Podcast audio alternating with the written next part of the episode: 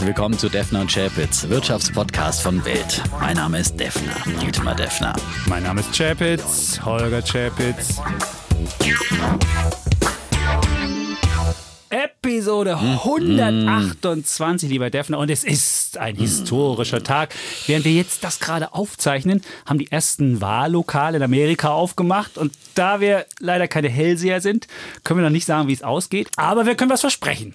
Das tun wir, ja. Äh, wir werden ein Wahlspezial außer der Reihe sozusagen als Podcast ähm, aufbereiten und ähm, euch präsentieren. Wahrscheinlich am Donnerstag. Wir hoffen, dass wir bis dahin einigermaßen Klarheit haben, dass sich der Nebel dann etwas gelichtet hat und äh, werden dann nochmal unsere Einschätzung vor allem zu den wirtschaftlichen Folgen, mhm. zu den Folgen für die Börsen dann nachtragen. Und deswegen heute, äh, ja, wir haben ja genug vorab ja auch schon über diese Wahl gesprochen und äh, was uns da erwarten könnte an Börsenreaktionen.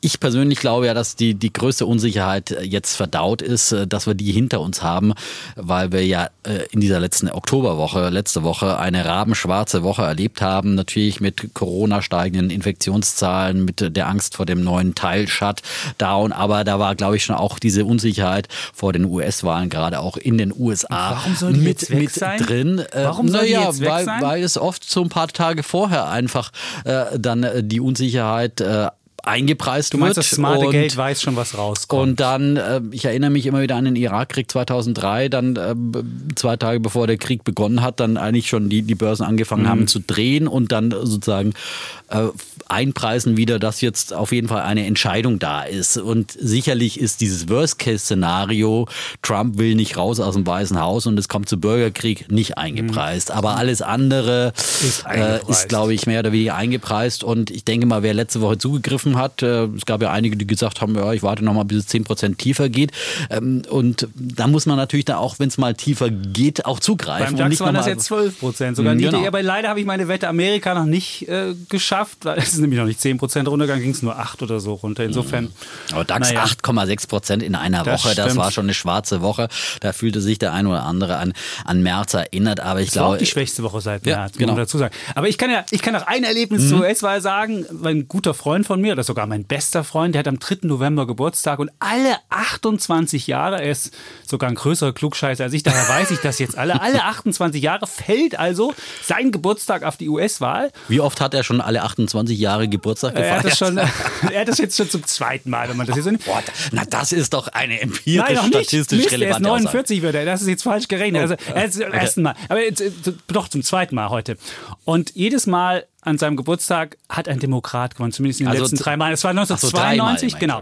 Es war 1992, da waren wir noch im Amerika-Haus in, in Berlin und haben gefeiert. Da hat Bill Clinton damals gewonnen gegen In. Amerika-Haus, da haben sie dich gerade rübergelassen und da gehst du gleich ins Nee, Amerika-Haus. 92, das war super. Und das war wirklich so eine, weiß ich nicht, es war so eine geistig-moralische Wende, würde ich es fast sagen, mit Bill Clinton, nachdem der, der alte Bush da war. Und 1964 war es Lyndon B. Johnson, der gewonnen hat. 1936 war es Roosevelt. Und dann dummerweise ist leider die Folge abgebrochen, weil 28 Jahre davor war es ein Republikaner.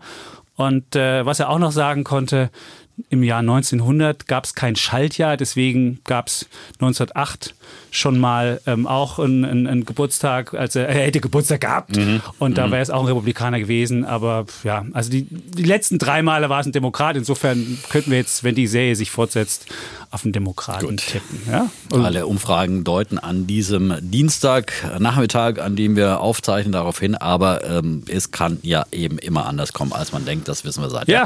der letzten US-Wahl. Und deswegen, wie gesagt, äh, wollen wir jetzt vorab gar nicht mehr so viel an Kaffeesatzleserei betreiben, weil äh, viele diesen Podcast sicherlich erst hören, wenn schon Ergebnis auf dem Tisch liegt. Äh, vielleicht Mittwochmorgen dann zum Kaffee oder sowas. Und äh, alles weitere dann in unserer Nachwahllese. Genau, am Donnerstag. Aber ich meine, unsere Hörerinnen und Hörer sind ja sehr fleißige Podcast-Hörer. Wir haben jetzt diese Umfrage, da haben wir ja letztens von berichtet. Da gab es ja diese Umfrage zu Defner und Chapitz. Und 86,9 Prozent derjenigen oder diejenigen, die mitgemacht haben, ähm, sagen, dass sie jede Folge hören. Das ist Wahnsinn. Jede Folge. Und jetzt hoffen wir mal, dass ihr dann auch die zweite Folge dazu hört. Und das war eine Sache, die uns gefallen hat. Und auch die Frage, es gibt ja so einen, so einen Beliebtheitsscore, wie sehr würden Sie von der Skala von 1 bis 10 den Podcast an Freunde weiterempfehlen? Und die meisten Leute sagen 9 oder 10. Also das ist die, die beiden höchsten Stufen. Und wir sind ungefähr in einer Liga mit würden sie ihr Apple iPhone weiterentwickeln. Äh, weiterentwickeln. Also siehst du, wir sind hier der Apple unter dem Podcast. Das finde ich super. super, Und äh, ja. zwei Fragen haben die Leute aber doch noch. Wie kann der Franke Defner als ähm, Franke Bayern-Fan sein? Das war eine Frage. Wir hatten ja auch so offene Kommentare, Ja, die man ja, machen ja, konnte. genau. Und die zweite Frage ist, warum wir den Podcast nicht Defner und Schäpitz und Tesla umbenennen. So, Ja, Tesla, ist, Tesla ist irgendwie historisch gewachsen als quasi Running Gag, ähm, den wir fast von der ersten Folge an mit dabei haben. Und bei Tesla gibt es ja auch immer viel Neues zu berichten.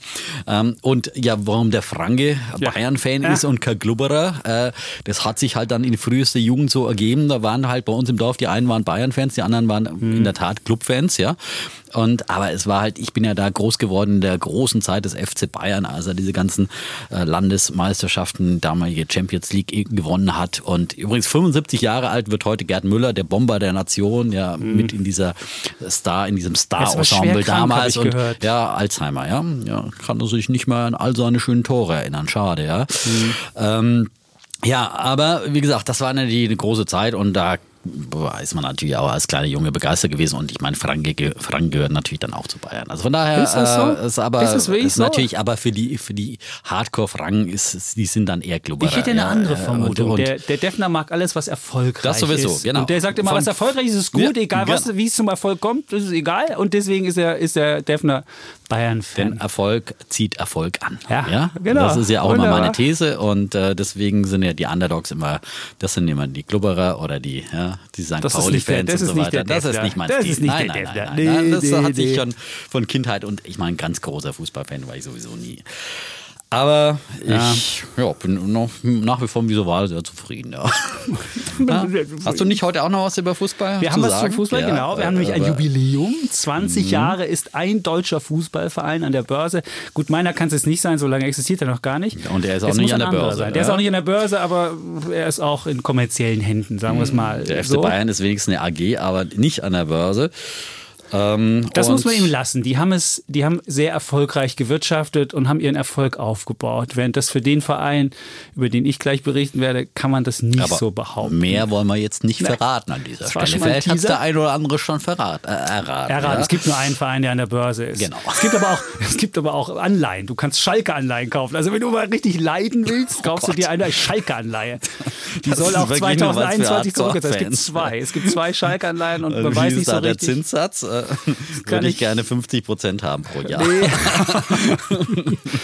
Bei der okay. Ausfallwahrscheinlichkeit. Ja, aber für 2021 die Auswahlwahrscheinlichkeit nicht so groß. Da ist, notiert die Anleihe relativ hoch. Aber für Jahr 2023 bei der zweiten, da sind sich die Leute nicht so sicher, ob sie das Geld jemals wiederbekommen. Aber der echte Fan, der behält die ja zu Der Hause. buttert da sein Geld rein. So ist sagt, es. Der Hallo, die- ja. so wie der für. Schalke. Ja, genau, wird Tönnies und Schalke. Genau. Schalke. Schalke. So, ein paar Fragen gab es auch nochmal. Äh, ähm, Stimmt, aber ich muss da, du bist doch noch bei der Umfrage? Nee, bin ich nicht das dabei. Aber ich wollte nur sagen, wir haben wir erstaunlicherweise ja auch äh, ein, äh, was wir schon immer beobachtet haben, Ja. auch in den Instagram-Zuschriften, äh, dass wir wahnsinnig einen hohen ähm, äh, Männeranteil haben, Ah, okay. obwohl wir ja so viel für die Frauen getan haben und uns bemüht haben und so weiter und uns wirklich und uns ein Herzensanliegen ist, dass wirklich auch Frauen und finanzielle Freiheit und, und diese Themen und Finanzen und äh, es sind Anlage 8% nur weiblich und kommen. 1% divers von unserer Umfrage.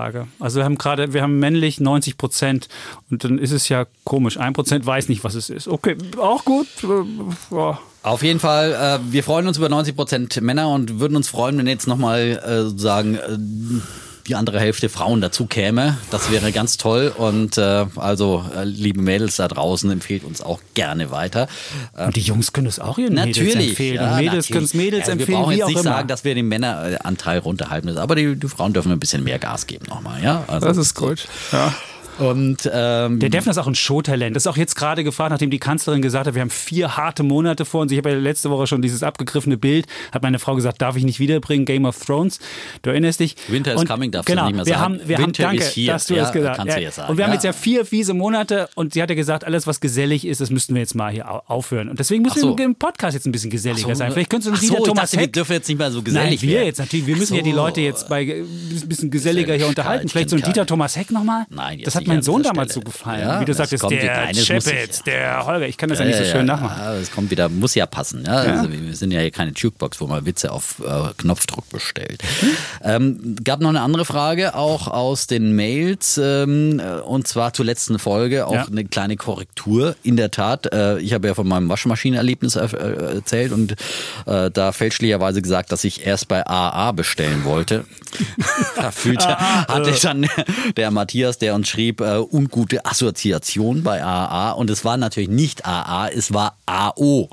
.de. Ist das besser? Ist der Name besser als AA? ist auch nicht besser, nein. Ja. Aber, äh, aber offenbar hatte ich mir nicht so gut gemacht. Aber ich hatte schon bei AO nachgeguckt, habe das bloß dann einfach verwechselt in der Erzählung. Also, um es nochmal klarzustellen, ao.de, da kann man Hausgeräte zum Beispiel bestellen. Aber das sind, waren ja die, diejenigen, die nicht in Corona-Risikogebiete nur bis, bis zur Wohnungstür äh, liefern. Ja? Stimmt, wo du bei Und, Korrekturen bist, hätte ich auch noch eine Korrektur. Aber Matthias hat auch noch korrigiert also, zu, ja, noch du hast korrigiert. ja dann eine schlaumeierische Ergänzung gemacht ja, zu meiner meiner Bosch-Waschmaschine aus ja? ja, das ist ja, ist ja auch eine Siemens, weil Bosch und Siemens haben ist ja. Doch gelabelt, genau, ja, White Label ist, ist, es ist ja, quasi ist ja das Gleiche und so. Dann hat aber Matthias, Matthias ist offenbar in der Branche zu Hause, gesagt, ja, das war mal so. Es gab da mal ein Joint Venture zwischen äh, Bosch und Siemens Hausgeräte, aber seit Januar 2015 ist es eine hundertprozentige Bosch-Tochter und da ist jetzt eben auch 100% Bosch drin, wo Bosch draufsteht. Mhm. Das ist so nicht das gleiche Werk, das sind auch unterschiedliche Werke, das soll er uns nochmal sagen. Naja, es war halt ein Joint Venture und jetzt hat halt Bosch BSH Hausgeräte das mhm. Ganze eben übernommen. Und Aber ist es nicht Bosch Siemens Hausgeräte BSH? Ja, es, es war früher BSH Bosch und Siemens Hausgeräte okay. GmbH. Okay. So. Und jetzt ist es BSH Hausgeräte mhm. GmbH, eine hundertprozentige Bosch. Das ist wunderbar. So. Also es Hätten wir das der, auch klargestellt. Der Podcast aber, für weiße Ware. Also ja, wenn ihr schon nein, aber weiße Ware wir, wir bedanken auch immer hier. für solche Richtigstellungen ja? und das zeigt jetzt vielleicht auch an dieser Stelle gleich ein Disclaimer, dass äh, vieles hier auch aus dem Gespräch heraus entsteht und dann manchmal auch so ein bisschen ähm, Erinnerung einfließt und manchmal auch ein bisschen Halbwissen. Fiktion? Also, nein, keine Fiktion, aber es ist, äh, wir bemühen uns hier wirklich äh, um Inhalte, die, die richtig sind und äh, verwenden seriöse Quellen und so weiter. Aber manchmal kann die Erinnerung auch so ein Schnippchen schlagen und alles wissen wir dann eben auch nicht hundertprozentig. Das kann mal passieren, aber äh, vielen Dank für die, für die Richtigstellung. Aber ähm, mhm. es ist nicht immer alles möglicherweise, was aus dem Kontext heraus dann einfach so ins Freie gesagt wird, auch hundertprozentig richtig. Wir bemühen uns darum, aber können dafür keine Garantie übernehmen. Und Sehr im Übrigen, ähm, alles, was wir an Anlageideen vorschlagen, sind Ideen und keine Empfehlungen, schon gar keine Anlageberatung, auch keine Steuerberatung und keine Rechtsberatung und all äh, diese Risiken, äh, die muss der Anleger dann selbst äh, auf sich nehmen und äh, aus eigener freier Entscheidung dann selbstverantwortlich Schön. entscheiden. So, wer jetzt immer noch treu dabei ist, dann sage ich herzlichen Glückwunsch nach diesem kleinen Ausflug in die in die äh, weiße Ware-Industrie. Hätte ich auch noch eine Korrektur. Wir haben nämlich ja über diese wunderbare Aktie Abowind gesprochen, beziehungsweise ich war das. Ich bin ja mit dem Stefan gejoggt, der ja in dieser ähm, Branche, in der Solarbranche tätig ist, also erneuerbare Energien. Und die hoffen natürlich, dass der Biden gewinnt und dass sie dann demnächst den Monsterboom haben, weltweit, auch in Amerika. Und da hatte ich ja über Abowind gesprochen und dann hat sogar ein Vorstandsmitglied von Abowind sich gemeldet, Alexander Kofka, und hat geschrieben, vielen mhm. Dank für die wohlwollende Erwähnung unseres Unternehmens und der Aktie. Das hat uns sehr gefreut und dann wurde es weniger äh, erfreut, hat er dann geschrieben, bitte erlauben Sie mir den Hinweis, dass unser Geschäftsmodell im Wesentlichen gerade nicht auf Dienstleistung und schon gar nicht auf Beratung beruht. Nur etwa 5% unseres Umsatzes machen wir mit Dienstleistung wie Wartung und Betriebsführung. Und dann schrieb er noch, dass er eben die äh, Entwicklung und Errichtung von Wind- und Solarparks unter eigener unter, unternehmerischer Verantwortung aufbaut und das dann weiterverkauft. Und insofern, wenn er das selbst sich die Standorte sucht, das selbst aufbaut und dann weiterverkauft, ist er halt mit vollem Hebel an diesem Trend grüne erneuerbare Energie dabei. Und deswegen, und äh, ich hatte ja den Anschein erweckt, dass sie eher im Beratungsbusiness sind und, diese, und, und gar nicht so viel Kapital einsetzen und so weiter. Das scheint jetzt, zumindest wie er es schreibt, nicht der Fall zu sein. Und deswegen werden sie voll dabei. Wir profitieren daher stark vom aktuellen Boom der erneuerbaren Energien, dessen Fortsetzung nach meinem Eindruck von der Pandemie nicht gefährdet ist. Und dann hat er noch geschrieben, dass er 10 Milliarden, äh 10, 10 Milliarden, 10 Millionen Umsatz Jetzt aber vorsichtig gemacht mit den Fakten hier, ne? Genau. Sonst gibt's 10 gleich Millionen wieder Umsatz hier. hat er ja. in den letzten Jahren erwirtschaftet mhm. und er will es auf 20 Millionen steigern. Das klingt ja nach einer Verdopplung. Die Aktie haben wir letzte Woche, da war sie so um die 30, ist sie immer noch, trotz der ganzen Turbulenzen. Wahrscheinlich warten die jetzt nur, dass der Trump gewinnt und äh, der Biden gewinnt und dann äh, möglicherweise schießt die Aktie nach oben. Aber ich, ich glaube, die sind ja nicht in den USA aktiv, von daher werden die sind weltweit davon. aktiv. Echt? Sind ja. weltweit auch in den USA? Ich ja? weiß nicht, USA wahrscheinlich mhm. noch nicht, aber möglicherweise. Gut, wir, wir, wollen jetzt nicht so viel Vermutungen hier aussprechen, wenn wir es jetzt an dieser Gut. Stelle so. Ähm, Gut, dann haben wir das jetzt auf jeden Fall vom letzten Mal geklärt und ja, und einen Nachtrag gab es dann auch noch zu SAP. Mhm. Äh, haben wir auch letztes Mal diskutiert. Stimmt, das war mein Bär der Woche. Das war dein Bär der Woche. Da hat uns Volker Stiel geschrieben. Und er schreibt, als ehemaliger SAP-Mitarbeiter trifft mich der Kurssturz und die Prognosen sehr. Bin doch noch emotional sehr mit dem Unternehmen verbunden. Ihr Hinweis auf das Weltinterview mit SAP-Finanzchef Mucic, das ich ja geführt habe, ähm, das es als Video da eben noch anzusehen gibt. Äh, das hat den Auslöser gegeben, ihn kurz zu schreiben, damit die Aussage Mucics Kunden hätten nicht nach Cloud Cloud-Lösung gefragt, stutzig gemacht hat. Und er hat sich das Interview eben angeguckt und war geschockt. Wahrscheinlich, äh, äh, sagt er, ist Ihnen das Buch The Innovator's Dilemma ein Begriff und indem er analysiert, äh, der Autor, warum es etablierte Unternehmen nicht gelingt, bei disruptiven Innovationen zu überleben. Und eben an dieses Buch fühlt er sich bei SAP erinnert. Ähm, und äh, hat das Ganze auch zum Thema eines Blog-Kommentars mhm. gemacht. Ja, es, äh, Volker Stiel ist Professor für Wirtschaftsinformatik und Entwicklung von Unternehmensanwendungen, also an der Technischen Hochschule in Ingolstadt. Also er ist aus berufenem Munde und hat wirklich diesen Blog-Eintrag nochmal sich genau die Dilemmata angeguckt, in denen SAP steckt. Und eins hatten wir letzte Woche hier auch besprochen. Da ging es ja darum, dass erstmal der Angreifer kann natürlich mit, mit kleiner neuer Technologie erstmal kommen, die erst in der Nische entwickelt wird und die immer größer wird. Und dann der, der, der große, der, der Platzhirsch, der merkt das gar nicht so und für den ist es gar nicht so spannend, diese neue Technologie anzuwenden, weil er ja diese alte hat, die noch hochprofitabel ist. Und irgendwann drehen die Economics und dann ist dieses Cloud-Geschäft, was ja dann das, das Innovationsmoment ist, das hat dann halt SAP verschlafen und dann kommen solche Unternehmen wie Salesforce, einfach mal machen die Bumm und sagen, hallo, wir hätten das hier. Und äh, das ist das, äh, das Problem, auf das er hingewiesen hat. Und äh, ja, wir hatten ja deswegen auch den, den, den Bären der Woche gegeben. Ich hatte dann noch erzählt, dass ich für 96,32 Euro, glaube ich, die Aktie gekauft habe. Ist mittlerweile weitergefallen, ist bei ungefähr 92. Ja, fast auf 90 runtergefallen. Es ging bis auf 90 ne? Also runter, da hast du völlig doch, recht. Also Und die Frage ist ja wirklich, ob SAP es schafft, diese Wende hinzubekommen. Ob sie jetzt wirklich ihr altes Lizenzgeschäft, was ja hochprofitabel ist, ob sie die Kunden migrieren und denen dann so ein Abo-Modell per Cloud anbieten oder ob diese Kunden dann einfach sagen, dann gehe ich doch gleich zu einem äh, Inno, zum Innovator, der ja viel schneller skaliert, der ja viel günstiger ist und möglicherweise, das ist halt das Problem. Und da gab es eine Studie beispielsweise von der UBS, die haben wirklich ein hartes Downgrade gemacht, die Aktie von kaufen auf neutral abgestuft, das Kursziel auf 97 von 142, also schon naja, gut, rapide. aber noch über dem aktuellen Kurs, ne? Also genau, aber ist immer noch wer über dem Kurs, aber aber das, das finde ich ja wieder halt so diesen großen Witz ja. bei Analysten, die dann sagen verkaufen, aber Kursziel 97, also das macht irgendwie keinen Sinn, nee, wenn der Aktie bei 90 neutral, ist. Neutral, ah, neutral, also okay,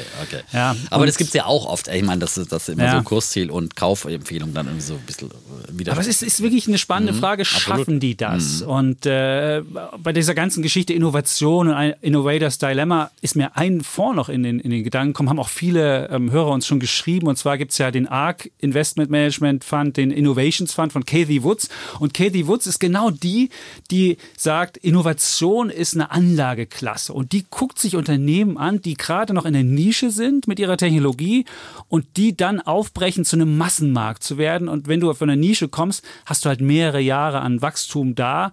Und auf diese Unternehmen setzt sie. Und dieser Innovations Fund ist einer der besten Fonds, die überhaupt gelaufen sind. Kann man auch kaufen. In, in, in Berlin an der Börse ist der, das ein, als ETF wird er da gehandelt. Und äh, das sind solche Unternehmen wie Tesla beispielsweise mhm. drin. Dann hat sie so eine Gentestfirma Invite oder Teladoc, das war der Telemedizinanbieter, mhm. den wir ja schon äh, vom, vom Sachsen hier gehört haben. Du erinnerst dich? Ja, äh, die habe ich mir inzwischen auch gekauft. Beziehungsweise ich Hast hab, du sie? Nein, Teladoc. ich habe die andere, äh, die, die, haben jetzt eine übernommen. Ich weiß gar nicht mehr, ja. wie die hießen wiederum. Die okay. waren nämlich in diesem BIT äh, ähm, okay. äh, Internet Leaders Fonds mit drin. Ja. ja und da habe ich ein paar nachgekauft und, und, die wurden jetzt wieder von Teladoc übernommen. Also das ist natürlich eine spannende Geschichte. Und da bist du jetzt Teladoc-Aktionär geworden durch die Bisschen, Übernahme. Ja, genau. Genau. Und dann hat sie noch CRISPR Therapeutics, das ist dieser Genschirm Rideshare-Anbieter und auch Square, weil sie auch große Stücke auf Bitcoin hält die gute Frau ja, aber Katie Square Wood. ist nicht nur Und- Bitcoin, muss man jetzt Ja, aber das ist sagen. natürlich, Also die das leben von Bitcoin jetzt hauptsächlich. Es ist natürlich ein, Ach, ein, ein nein, Square ist vor allem ein, ein, ein Payment-Anbieter. Ich meine, die leben davon, dass du ihr, dass die diese günstigen äh, Kartenlesegeräte haben, die irgendwo halt es quasi jedem kleinen Händler ermöglichen, irgendwie deine Apple Pay-Zahlung. Da musst du nicht mit Bitcoin bezahlen. Und er macht jetzt halt auch ein bisschen Bitcoin mit. Aber 15 das Millionen Hauptgeschäft. Ja, aber das Hauptgeschäft, diese Milliardenbewertung, das hat nichts mit Bitcoin zu tun. Ich meine, das ist, äh, das ist wirklich. du für also 50 nach- Millionen Bitcoin Nein, kaufst aber- und das wird ein richtig großes 50 Ding. Millionen. Und was hat Square für eine Marktkapitalisierung? Mehr, im äh, zweistelligen Milliardenbereich bestimmt. Also das ist, äh, das ist doch keine Relation. Also zu, Square als äh, Bitcoin-Unternehmen dahin zu stellen, das würde ich mal, das würde ich nicht. äh, 68 Milliarden. das ist 68 groß. Milliarden. 68 ja. Milliarden. Und da kannst du 50, aus der Portokasse kannst du da 50 Millionen Bitcoins kaufen. Nee, nee, für 50 ja, Millionen aber Jack Dollar. Dorsey, Also ist, Jack Dorsey ist der Bitcoin-Jünger ganz schlechthin. Der hat ja, Ja, auch, gut, aber- also insofern, ich glaube ich schon, das hat was mit Bitcoin zu tun. Aber gut, ähm, ich würde Square-Aktien kaufen vielleicht, aber keinen Bitcoin. So zum okay. Beispiel. Ja. Dann hast du bist du immerhin ein bisschen mit dabei bei Also, Bitcoin. Ja, du bist ein bisschen mit dabei, aber eben nicht irgendwie so mit äh, voll auf, auf Bitcoin gesetzt. Das ist Mhm. jetzt keine reine Bitcoin-Wette. Ist, du bist auch mit dabei und wenn es funktioniert, äh, bist du bei Square vielleicht dann gut aufgehoben. Mhm. Aber wenn es nicht funktioniert, äh, hast du auch kein Problem bei Square. Wenn, wenn alle doch nur mit Apple Pay und ihren Euros und Dollars bezahlen, über Apple Pay und was auch immer und über Square das abgewickelt wird. Gut. Ähm, Gut. Auf jeden Fall was spannend sein Mhm, kann. aber wir sind von SAP abgekommen, ja? Genau, was man davon sieht, man kann sich solche Fonds angucken und kann auch spannende Anlageideen Ja, daraus genau. generieren. Eine SAP ist die Frage, ja, ich habe natürlich die Aktie noch zu, habe sie weiterhin, ich habe sie Aber nicht du warst ja nicht alleine, der gekauft hat, ja. Ähm, Ja, andere neben auch. deinen 250 Milliarden, die du investiert hast. 52 hat auch, Millionen. Wirst du jetzt, ist es, Ah, 250 Millionen, genau. Ja, genau. Es war nur eine Viertelmilliarde, die Hasso Plattner nämlich investiert hat. Ich weiß nicht, ob er, Herr Chapitz mehr investiert hat, Nee. aber äh, sonst wäre es ja meldepflichtig. So, ähm, aber Hasso Plattner, SAP-Mitgründer und noch Aufsichtsratschef, der hat also einen ganz klaren Vertrauensbeweis und wenn du eine Viertelmilliarde da einsetzt, das ist schon mehr als ein PR-Gag. Ich meine, Christian Klein, der Chef, hat auch für 100.000 Euro dann gekauft. Mhm. der Mucic für 75.000. Hat, ach, der Mucic, das war ja noch Mucic die offene. Frage, der ne? Mucic Hat auch für 75.000. War der erste, 75.000. der gekauft hat, noch zu über 100. Siehste. Na gut. Ja. Aber Hasso Plattner, 250 Millionen, gut, man kann sagen, der hat's, ähm, aber ist natürlich, und, der hat hat ja natürlich. Mhm. nachgekauft, noch ein zweites Mal hinterher, als die Aktie weiter fiel. Also was ich mich ja, was ich mir ja frage, da legt jemand 250 Millionen an und bei der Aktie sieht man es fast überhaupt. Das ist wie so ein Tropfen in einen Ozean. Da denkt man sich so, Nein, what? also am Hast Anfang ges- äh, gab es da eine Reaktion. Ja? Nee, also, als die Nachricht, die rauskam, Nachricht rauskam. Die ist aber zwei. Tage verzögert gewesen. Als das Ding runterging, hat er ja das Ding gekauft für 250 Millionen. Und er hat es nicht geschafft, an diesem Montag, als es ja wirklich richtig rappelte, den, das, das Rappeln etwas leiser zu gestalten oder Ja irgendwie gut, sonst wäre es halt wieder 30 Prozent abgestürzt statt- statt 22 okay. Prozent. Ja? Also man, you Naja, never know. äh. Aber du siehst halt, ich meine, SAP ist einfach und wie gesagt, ich äh, mei, äh, kauf mir den nicht, äh, Okay. weil die ist mir nach wie vor zu teuer und äh, wie gesagt, die Aussicht, dass jetzt einfach auf Jahre hinweg, wenn die umbauen, äh, dieses, zwei Jahre wirst du äh, keine auf jeden Fall die Gewinner- also Margen Gewinnsteigerung ganz, ganz haben. schlecht sind Ja. äh, und dann ist mit ungewissem Ausgang. Auf der anderen Seite glaube ich schon, dass die, äh, wie gesagt, wir brauchen nicht alles wiederholen, was wir letzte Mal gesagt haben. Ähm, so. Ähm, und ähm, Ich hätte noch eine andere Aktie, Mhm. die du hier ja mal hattest, CureVac. Das ist ja wirklich ein, ein Trauerspiel. Die haben ja ähm, Phase, die haben jetzt diese Woche verkündet, also am Montag, haben sie verkündet, dass sie mit Phase 1 abgeschlossen hätten mit dem, mit dem äh, Vakzin. Und du denkst so, Phase 1, da ist der BioNTech-Mann schon in Phase 3 kurz vor Abschluss, da haben die gerade mal Phase 1 geschafft. Du siehst halt schon, CureVac ist wahnsinnig hinterher. Ich würde sagen, sechs Monate hinterher. Und äh, du merkst halt auch, wenn du halt nicht einen großen US-Konzern an der Seite hast, so wie BioNTech, Pfizer, die mal eben so ausrollen können, Testfälle von weiß ich nicht wie viel Zehntausenden Leuten, dass du halt so ein kleines Tübinger Unternehmen bist, dann hängst du halt da irgendwie in Tübingen und Umgebung, musst dann mit deinen drei Leuten, die da um die, um die Ecke wohnen, die Tests machen. Naja, die sind wahnsinnig hinterher. Also das ist wirklich CureVac. Ich weiß Nein, nicht, der, CureVac, die sagen halt, wir wollen lieber eine, äh, wir Wir wollen eine lieber- bessere Medizin machen, einen besseren Impfstoff. Ich habe das letzte Mal übrigens äh, Medizin statt Impfstoff Impfstoff äh, verwechselt, mhm. als ich da äh, von ähm, den Aussichten auf Besserung ähm, die sind sprach hinterher. und meinte das natürlich Impfstoff. Sehen. Ja, die sind, sind hinterher, hinterher, aber die waren von Anfang an hinterher. Nein, die, die waren die ersten, die sogar angefangen ja. haben damit und sie sind jetzt hinterher. So, man muss es einfach sagen. Ich mich wundert, mich wundert, dass die Aktie noch so hoch notiert. Ich habe BioNTech und ich habe CureVac äh, beide äh, ein bisschen im Depot, kleinen Positionen und äh, die sind beide natürlich auch hoch bewertet und wenn irgendwas ja. daneben geht, dann so. Aber also, wir wollen natürlich hoffen, dass vor allem für insgesamt die Pandemiebekämpfung mhm. jetzt BioNTech zu Potte kommt in den nächsten zwei Wochen möglicherweise schon äh, positive Resultate äh, und dann äh, Notzulassungen beantragen können. Äh, das wäre natürlich ganz toll, weil das wäre ein Befreiungsschlag insgesamt für die Börsen und für die Weltwirtschaft und dann hätten wir vielleicht eine Lösung bei den US-Wahlen, einen Befreiungsschlag in Sachen Impfstoffentwicklung und eine Brexit-Lösung ja. und dann, ich meine, dann, dann knallt's. Dann knallt's schon im November, ist dann schon Silvester. Also ich meine, dann ist wirklich, äh, ja, dann wollen alle wieder rein, die letzte Woche mal wieder panisch rausgeflogen sind. Und mhm. äh, ich kann mir nach wie vor vorstellen, ähm, und wir sind ja heute wieder über die Marke von 12.000 zeitweise gestiegen beim DAX. Äh, ich kann mir nach wie vor vorstellen, dass wir diese Wette von 14.000, die wir neulich gemacht haben, zu besseren DAX-Ständen, dass die nach wie vor äh, noch nicht ad acta gelegt werden muss, dass der DAX das nach wie vor noch schaffen kann. Also äh, wenn hier ein paar Damoklesschwerter, wie wir sie aus diesem Podcast ja schon von Anbeginn kennen, dann aus dem Weg abgehängt werden einfach mal. Abgehängt. Abgehängt. Das ist ein, ja. eins der Lieblingsbilder ja. vom Defner aber es ist ein, Aber es ist ein so treffendes Bild, ja. Und ja. äh, hat sich immer wieder bewahrheitet. Gut.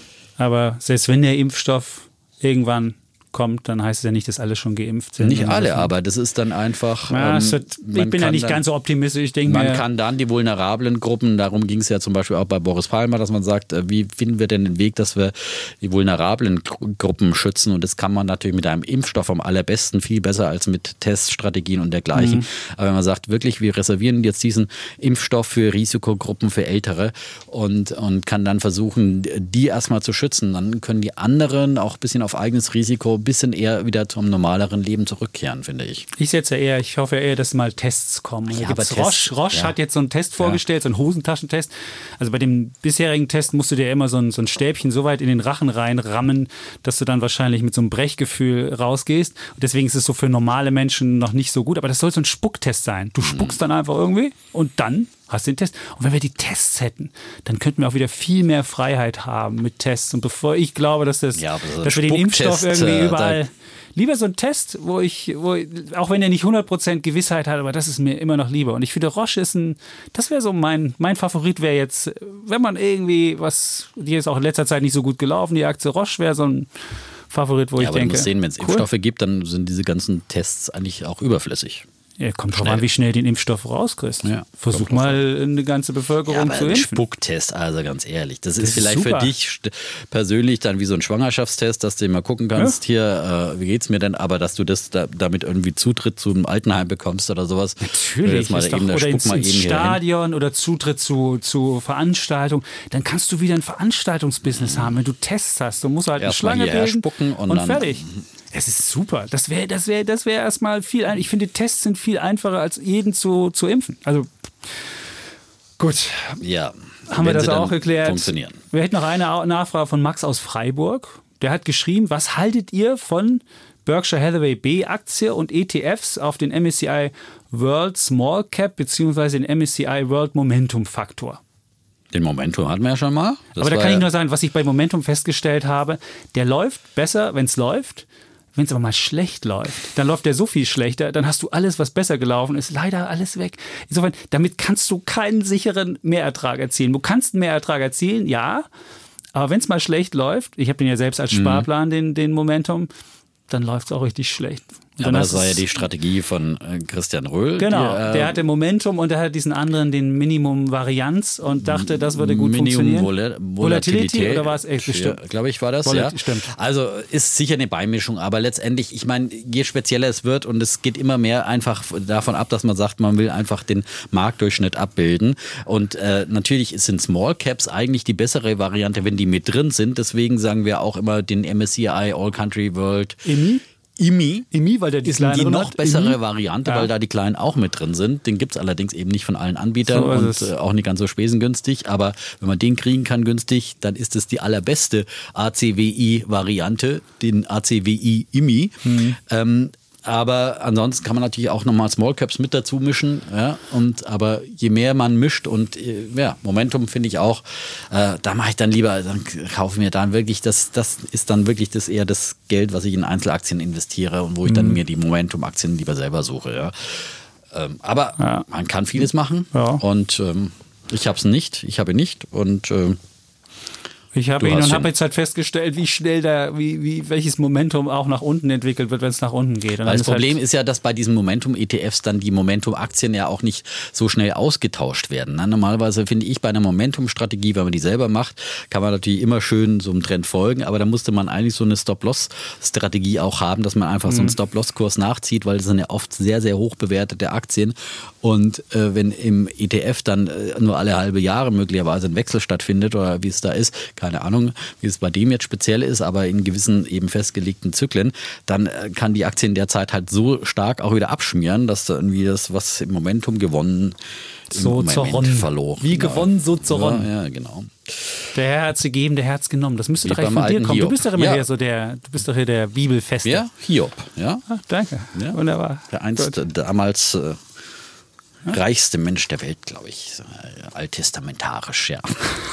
Sehr schön. Ja? Wunderbar. Und er hat alles verloren. Ja, das ist wirklich ein Beispiel für einen Spekulanten. So, wir kriegen hier Zeichen, wir sollten, wir sollten mal zu, Zu Potte, Bullen und zu Bären Potte kommen. kommen. Okay. Ja, ja. Gut, dann äh, würdest du anfangen, weil du ja auch das Thema heute einführen. Was es geht um einen großen Internetkonzern, den wir besprechen werden. Das schon mal als Teaser, falls jetzt der Bulle vom Defner wieder zu lang ausfallen sollte und die Menschen Du vielleicht kannst so ja ein mal die hippelig umdrehen, ja. Äh, So. Genau. Also mein, ich fange mal mit dem Bär der Woche an. Eieruhr ist eine Äh, Sanduhr, keine Eieruhr. Sag mal, Defner. Was, ja, Eieruhr nennt man das auch. Nennt man das Eieruhr? Natürlich, weil bis die, dass dann die Eier fertig sind, wenn Okay. die Tour durchgelaufen Gut, dann ist. hoffen wir, dass es keine harten So, Eier nochmal werden. zurück bitte hier, das wird ja abgezogen von der Eieruhr. So, und jeden Zwischenruf von Herrn bitte notieren, ja, von Herrn Schäpitz, der dann gibt dann Nachspielzeit. Heute ja. sind die Eier blau Also, ja, dann sind die Eier gleich hart hier. Ja. Ja.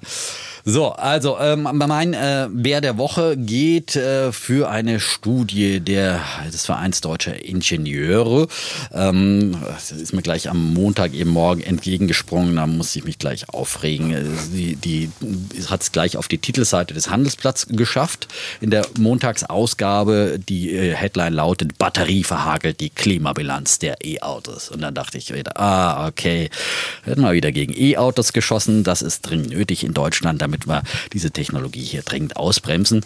Und eben äh, diese ja, äh, Studie kommt aus dem Hause eben der deutschen Ingenieure und da heißt es dann eben zum Beispiel, so wird es vom VDI-Präsidenten Volker Käfer dann gegenüber dem Handelsblatt zusammengefasst, die CO2-Bilanz von Elektroautos ist keineswegs grundsätzlich besser als die CO2-Bilanz von Autos mit Verbrennungsmotoren. Aha. Solange die Batterien für Elektroautos in Ländern mit hohem Kohlestromanteil produziert würden, seien Autos mit Verbrennungsmotor mit deutlichem Abstand die klimafreundlichere Wahl, sagte Käfer.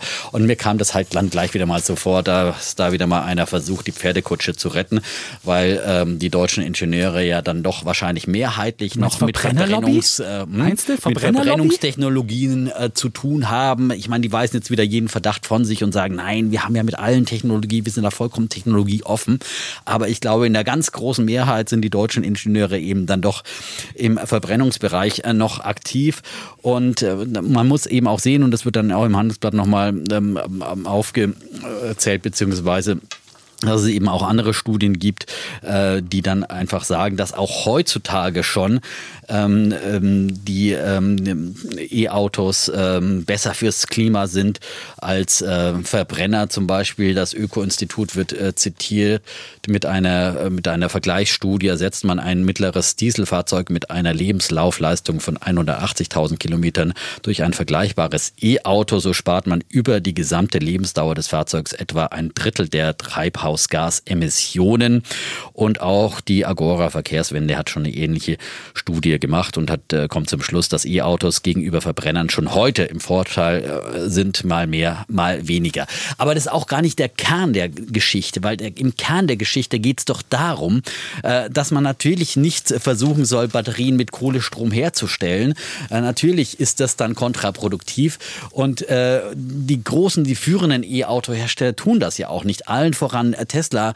Deswegen bauen die ja in, in, in Grünheide ein Werk und deswegen achten sie darauf, dass sie hier quasi nur den Strom aus erneuerbaren Energien bekommen. Auch Volkswagen mit dem ID3 achten sie einfach komplett auf die CO2-Bilanz dieses Autos und achten darauf, äh, dass ähm, zum Beispiel eben auch beim ID3 die Batterien nur mit äh, erneuerbaren Energien Strom hergestellt werden. Das ist der Kern der Geschichte und äh, äh hier wird so wieder mal ein bisschen irgendwie nach meiner Ansicht nach versucht, irgendwie die E-Autos auszubremsen, bis wir irgendwann mal in einer perfekten Welt leben, wo wir irgendwie unsere Energie komplett erneuerbar erzeugen. Aber das kann nicht der Weg sein. Wenn wir bis dahin mit Verbrenners durch, äh, Verbrennerautos durch die Gegend fahren, äh, kann das nicht die Lösung sein, sondern wir müssen sagen, wir brauchen jetzt endlich mehr E-Autos und nicht immer dieses Henne-Ei-Problem, warten auf die Infrastruktur, warten, bis wir irgendwie äh, auch den äh, Strom, den Ver Verfahren 100% erneuerbar haben. Nein, wir müssen jetzt damit anfangen und dann natürlich Druck machen, dass äh, der Strom immer mehr aus erneuerbaren Energien kommt. Aber das geschieht ja. Das, das ist ja ein Prozess, der äh, da ist. Der ist in China da, die immer stärker auf erneuerbare Energien auch in der Stromerzeugung äh, setzen und vor allem ist er in Europa da.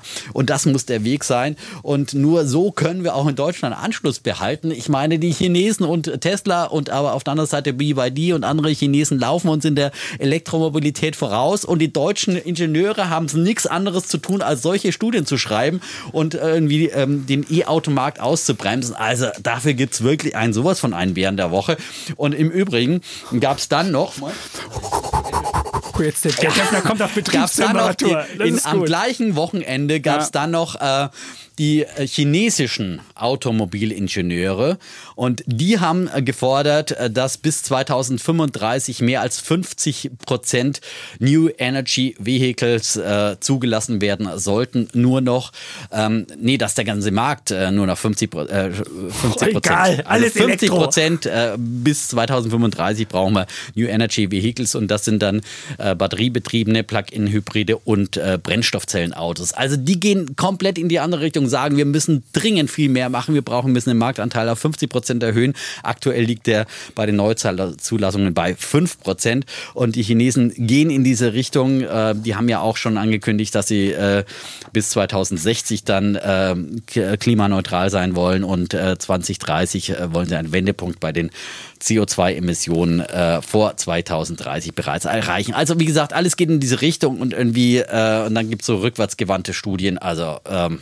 mein Bär der Woche. Ist er klar geworden, mein Punkt?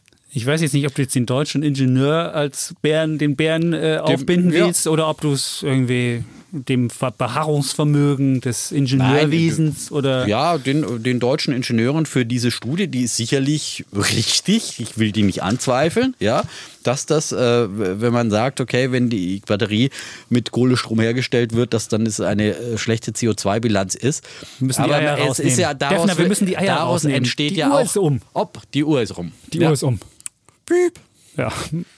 Oh, jetzt, jetzt, jetzt hättest du den Gedanken noch zu Ende fassen ja, können. Aber äh, ich sage es geht ja hier um auch einen politischen Einfluss. Dann geh halt nach China. Halt die, die, Forderung, dann die, die halt Forderung, China, die Forderung der, also geht, äh, resultiert ja ein bisschen drauf, ja, wir dürfen nicht die E-Mobilität so einseitig fördern. Mhm. Und dann gibt es wieder dieses, ah, wir brauchen nochmal synthetische Kraftstoffe und müssen wieder nochmal uns verzetteln in irgendwelchen anderen Technologien, bloß damit wir hier irgendwie noch die alten Verbrenner hier noch am Laufen halten und jeder noch mit seinem ollen Auto durch. Das kann es nicht sein. Wir müssen wirklich in die Zukunft äh, setzen. Und das ist so ein bisschen wieder Innovators Dilemma, glaube ich. Ja, das ist genau mhm. die gleiche Geschichte wie bei SAP oder wie vielen der anderen. Deutsche ja? Ingenieur der deutsche halt Ingenieur, mit dem Verbrennungsmotor, ja. mit den Kolben. Der deutsche der Ingenieur, der, aber der Verbrennungsmotor ist ja auch viel, der ist ja auch viel komplexer. Natürlich. Also ein Elektromotor ist ja einfach nur eine Spule, ja. eine Induktionsspule mit Kunst einem mehr. Kern drin und dann dreht sich. Beim E-Auto ist der Motor das die wenigste Kunst. Ja. Da geht es um Programmierung, da geht es um äh, Software, da geht es um äh, autonomes Fahren. Ja, Apropos Software, ja, da können ich noch eine Geschichte vom Kollegen Sommerfeld erzählen. Der hatte den ID3 gefahren mhm. und dieses Auto, da ist die Software abgestürzt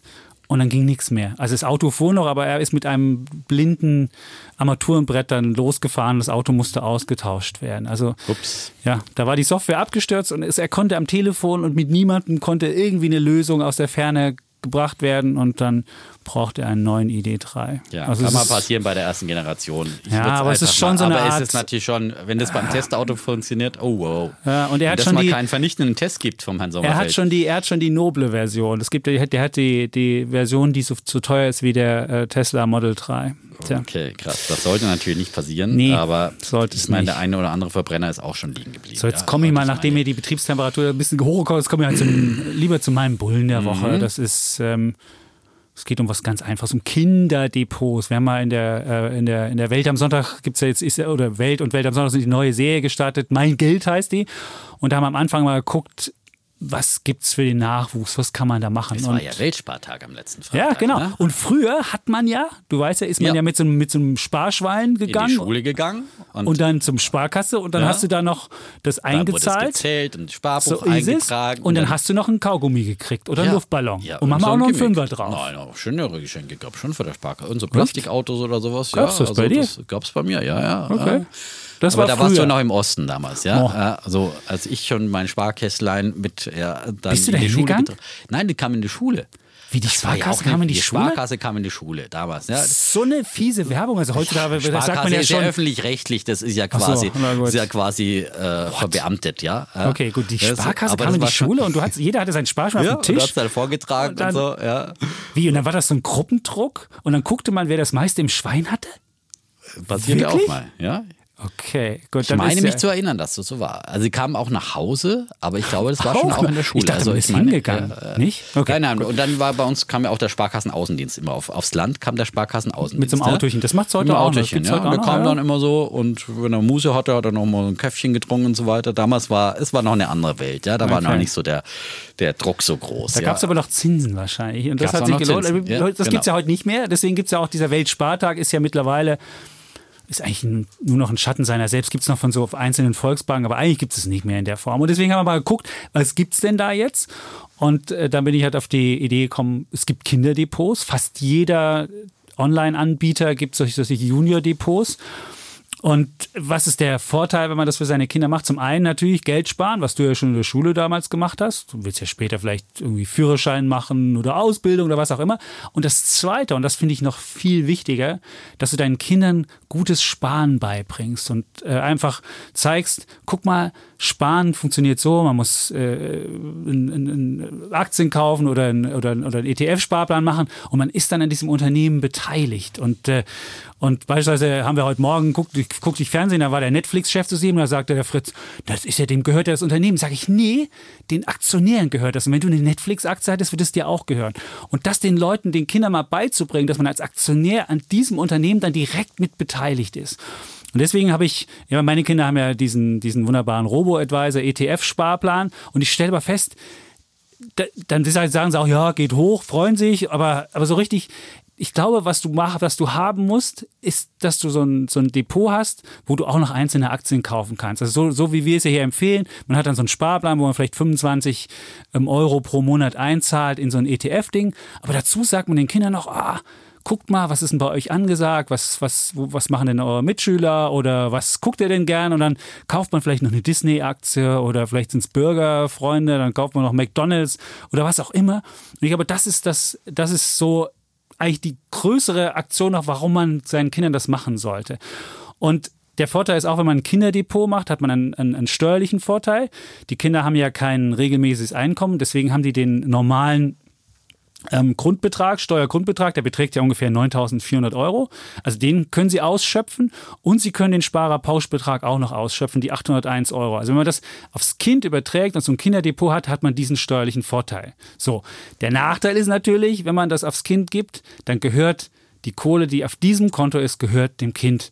Und wenn das Kind 18 ist und dann vielleicht Flausen im Kopf hat und äh, irgendwas ganz Wildes damit machen will, kann es damit machen, was es will. Aber ich meine, jeder, der in seine Kinder gute Erziehung steckt, der, der da Hoffnung reinsteckt und der, der, der, der, der, der der kann auch damit rechnen oder hoffen darauf, dass das Kind mit 18 nicht irgendwelchen Blödsinn damit macht.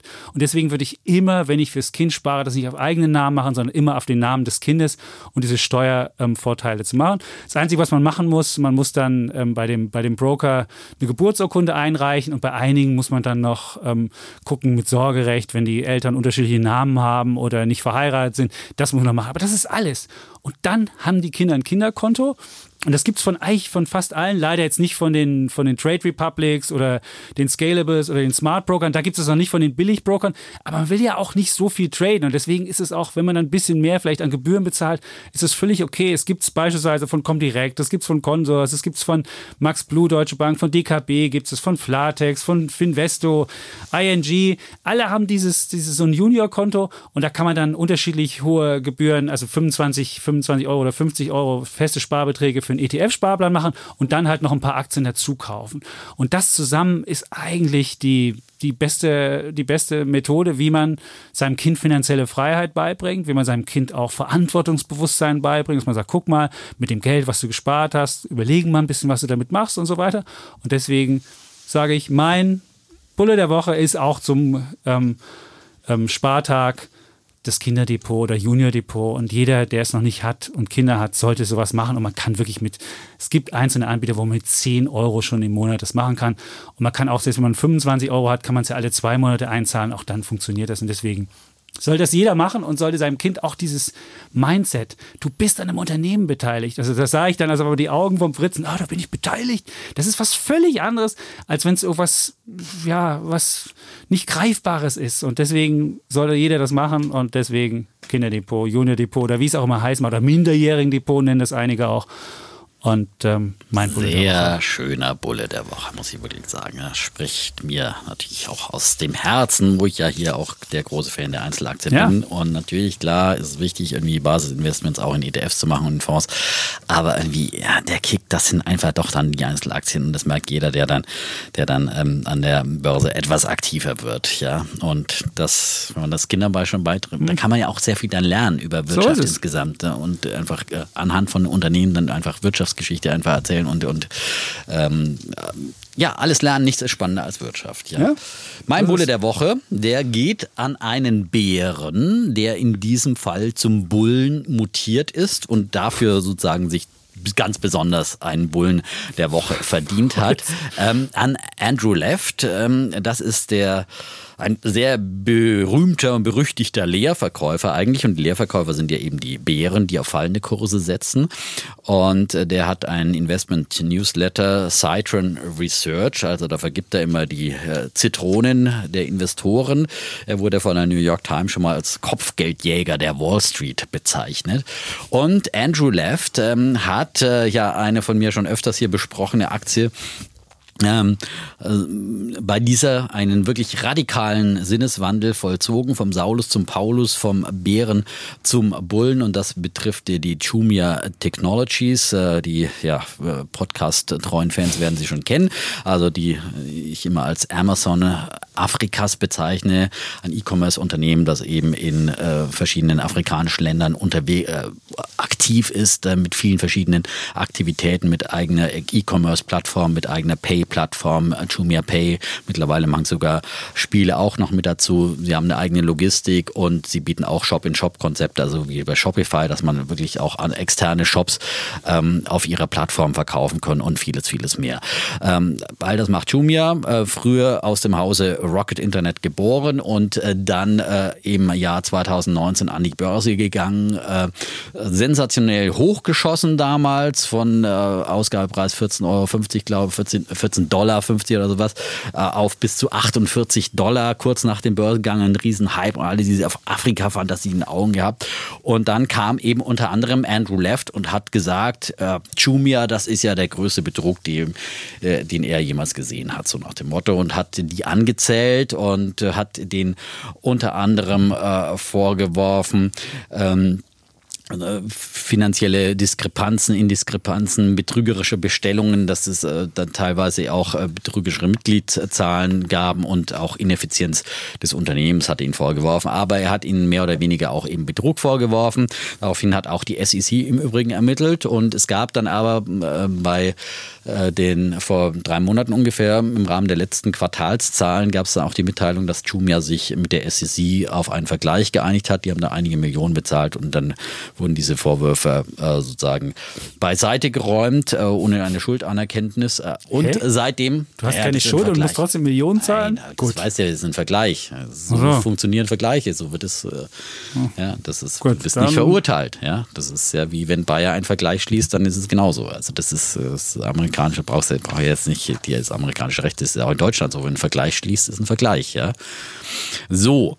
Ähm, aber wie gesagt, und auch äh, Andrew Left äh, hat inzwischen seine Meinung radikal geändert und hat sagt unter anderem, naja, dass ja seine, so nach dem Motto indirekt sagt er, ich habe ja die Finger in die Wunde gelegt und deswegen wurden die, die Sachen dann beseitigt. Und ähm, Jumia hat aufgrund vor allem auch der Pandemie sein Geschäft geändert und eine höhere Akzeptanz erlebt, sagt er, was den E-Commerce-Unternehmen äh, hilft, in einem aufstrebenden Markt auf Rentabilität zu setzen. Und er macht jetzt eine neue Rechnung auf und sagt, ihre Positionierung allein in Afrika mit Logistik, mit Technologie, mit Mitarbeitern, mit Marke sollte mindestens 7 Milliarden Dollar wert sein. Und das hieße umgekehrt 100 Dollar pro Aktie. Also das ist jetzt wieder ein scharfes Kursziel. Die Aktie ist aktuell bei 16 Dollar, war ja im äh, Corona-Tief in diesem Jahr bei 2 Dollar. Also 100 Dollar, das ist schon ein steiles Kursziel, das er da ausruft. Ähm, aber er sagt halt, äh, Jumia verschickt 20 Millionen Pakete an Städte und ländliche Gebiete in elf Ländern.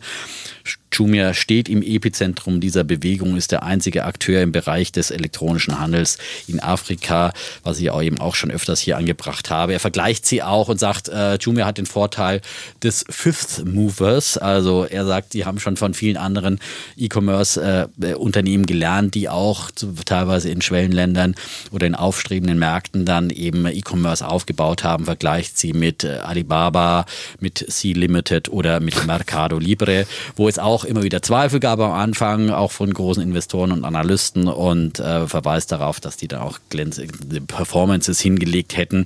Und er sagt halt, Afrika hatte eine Bevölkerung von 1,3 Milliarden Menschen mit über 520 Millionen Internetnutzern. Das ist schon äh, über die Hälfte schon der Afrika, äh, nicht die über die Hälfte, fast die Hälfte, nicht ganz die Hälfte. Okay, ähm, 520 von 1,3 Milliarden ähm, äh, ist schon eine stattliche Anzahl und er sagt, entweder werden diese jungen Nigerianer die ersten Menschen auf der Welt sein, die den elektronischen Handel nicht akzeptieren oder zweite Variante, die Aktie wird auf 100 Dollar steigen. Also, Wunderbar. entweder oder Aussagen. Meine, der Typ- 40 Prozent der Bevölkerung Nigeria sind unter 14 Jahre alt, ja. Super, erst verdient er nach unten und dann verdient Ja, er nach oben. und der nach Typ ist clever. Ich Ja, würde sagen, das clever. ist, das ist für Cleverness, würde Für ich auch Cleverness, sagen. ja. Ist, ähm, Und aber, und ich habe jetzt gerade im Zuge nochmal, nicht, nicht Aber. aber. er hat schon mal radikal seine Meinung bei Tesla es schon geändert. mal so. Bei Tesla, genau. Ja, und dann Am hat danach die 22. Tesla-Aktie Oktober kannte sie auch noch, 2018 äh, hat, Hat er er- verkündet, äh, dass er von Short auf, auf, auf Long wechselt. Und Und, damals war die die Aktie Tesla-Aktie bei 300 Dollar und das war vor dem Split. Also Mhm. Split bereinigt wären das 60 Dollar gewesen. Also damals hat er auf jeden Fall einen richtigen Griecher gehabt. Und ich meine, auch ein Bullen dafür, dass man auch äh, sich korrigieren kann in einer Meinung. Natürlich will er damit Geld verdienen, ist ja keine Frage. Ja? Also das ist ja, aber ähm, er hat auch offenbar erkannt, dass es keinen Sinn macht, dann gegen solche Unternehmen zu wetten, die dann erfolgreich sind. Aber bei 48 Dollar am Anfang war sie sicherlich dann etwas überbewertet und da hat er halt nach ein paar Haaren in der Suppe gesucht, hat die gefunden und hat damit sicherlich viel Geld verdient. Die ist ja richtig abgeschmiert dann von diesen 48 Dollar deutlich unter 10 Dollar gefallen. Und ja, jetzt ändert er die Meinung. Wie gesagt, er war schon mal richtig gelegen und jetzt nochmal der Interessenskonflikt. Ich habe äh, Jumia auch äh, eine große Position mittlerweile, weil die ja auch äh, schon ganz schön im Wert gestiegen ist. Ähm, und äh, ja, das ist äh, der Hinweis darauf. Ähm, aber halte dieses Geschäftsmodell eben auch für sehr aussichtsreich. Aber natürlich ist das eine extrem riskante Aktie und es ist eben auch nur eine Anlageidee, keine Empfehlung. Das nochmal ganz deutlich gesagt an dieser Stelle. Und die Aktie schwankt halt extrem. 10% Prozent drauf, 10 Prozent runter. An einzelnen Tagen sind da überhaupt keine Seltenheit. gibt die nächsten Zahlen? Das ich mich immer fragen. Es gibt die nächsten Zahlen am 10.11. und die letzten beiden Male, als ich über Chumia gesprochen habe, habe ich immer gesagt, vorsichtig die Zahlen abwarten, denn jedes Mal nach den Zahlen ist die Aktie dann um mindestens 50 Prozent abgeschmiert. Ähm, und kann aber sein, dass es diesmal vielleicht mal eine positive Überraschung zur Abwechslung gibt. Man weiß es nicht. Man weiß es nicht. Man weiß es nicht, weiß aber ich finde, das ist, wenn dann eine Aktie, die sollte man dann wirklich sich ein paar Stücke holen und die dann eher liegen lassen und nicht versuchen, die zu traden. Aber wenn es erfolgreich wird, kann es sicherlich in diese Richtung gehen. Und dann sagt ja Andrew Left, also diese sieben Milliarden, das wäre dann erstmal von da auf dieser Basis könne man dann mal über eine Bewertung sprechen, so nach dem Motto, Okay. das ist nicht das Endziel. Ja, ich meine, ehrlich, es ist jetzt gerade mal 1,3 Milliarden Genau. wert. Und wenn du in Deutschland einen einfachen Lieferdienst wie Flaschenpost, wo einfach Leute Getränke ausliefern, mit einer Milliarde Das Euro haben wir früher auf, auf dem Land auch schon. Da kam Eine auch mal der Biermann. Ja, eine Milliarde für Flaschenpost hat Dr. Oetker hingelegt. Eine Milliarde Euro. Dann kannst du ja auch für ganz Afrika ein E-Commerce-Unternehmen, was jetzt äh, in Euro gerechnet auch ungefähr eine Milliarde wert ist, ja, Könnte kann man, ja schon mal tun. überlegen. Könnte man schon mal überlegen. Das ist ja? wirklich faszinierend, was jetzt alles geht in, in, in Deutschland. Und äh, jetzt ist der neueste, der neueste Schrei in Berlin ist Gorillas. Kennst hast du schon Nee. Gorillas gesehen? Gorillas ist so ein Lieferdienst. Da kannst du innerhalb von einer Viertelstunde, du, du kannst, ich, wenn du in Mitte wohnst, was du ja auch wohnst, kannst du bestellen. Und innerhalb einer äh, Viertelstunde kommen die und liefern dir den Kram. Und das zu Preisen, die fast wie im Supermarkt sind. Echt? Wahnsinn. Und die werden mit Geld zugeschüttet und jeder bewirbt sich dabei bei Gorillas. Ich möchte gerne die nächste Finanzierungsrunde mitmachen, weil die Leute denken, wenn ich erstmal den Defner in meiner Adresskartei habe, das ist ja auch die Idee von Flaschenpost, den Defner habe ich und dann verkaufe ich dem nicht nur meine, mein normales Wasser, sondern verkaufe ich meine ganzen Eigenmarken. Dann kriegt der Defner als erstes die Biermarke von Flaschenpost und die Cola von Flaschenpost und weiß ich nicht was und von Dr. Oetker jetzt natürlich. Ja. Und das ist die Idee Na von gut, Gorillas Dr. auch, dass du dann den Leuten nicht nur den Lieferservice machst, sondern den Leuten dann einfach deine Eigenmarken irgendwie reinverkaufst. Und es ist wirklich ein solcher Hype um, um E-Commerce. Wahnsinn, was da für Geld Aber geht. Gorillas ist sicher noch nicht, genau, die sind ja insofern- noch vorbörslich. Ne? Das Nee, die kannst, äh, die kannst du noch nicht mitmachen. Ja, ja, aber, genau. aber ja, auch Flaschenpost kannst du nicht in der Börse kaufen. Aber wenn du siehst, was da für Bewertungen möglich sind, Ja. dann ist eine Milliarde für ein E-Commerce-Unternehmen in Afrika ja relativ wenig, sofern sie denn äh, ja, sofern sie irgendwann erfolgreich werden. Das ist klar. Und irgendwann, So sie versuchen ja auch in Richtung Profitabilität zu gehen, aber es ist natürlich ein steiniger und in Afrika staubiger Weg. Ja.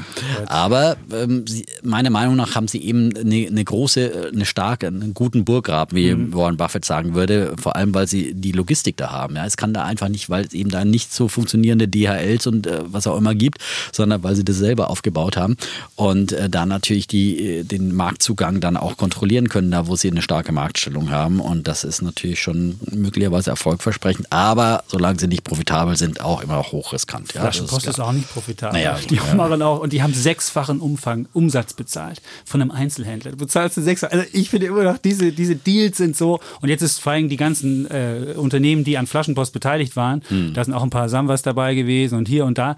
Die haben ja jetzt alle Kohle und müssen die Kohle ja wieder anlegen.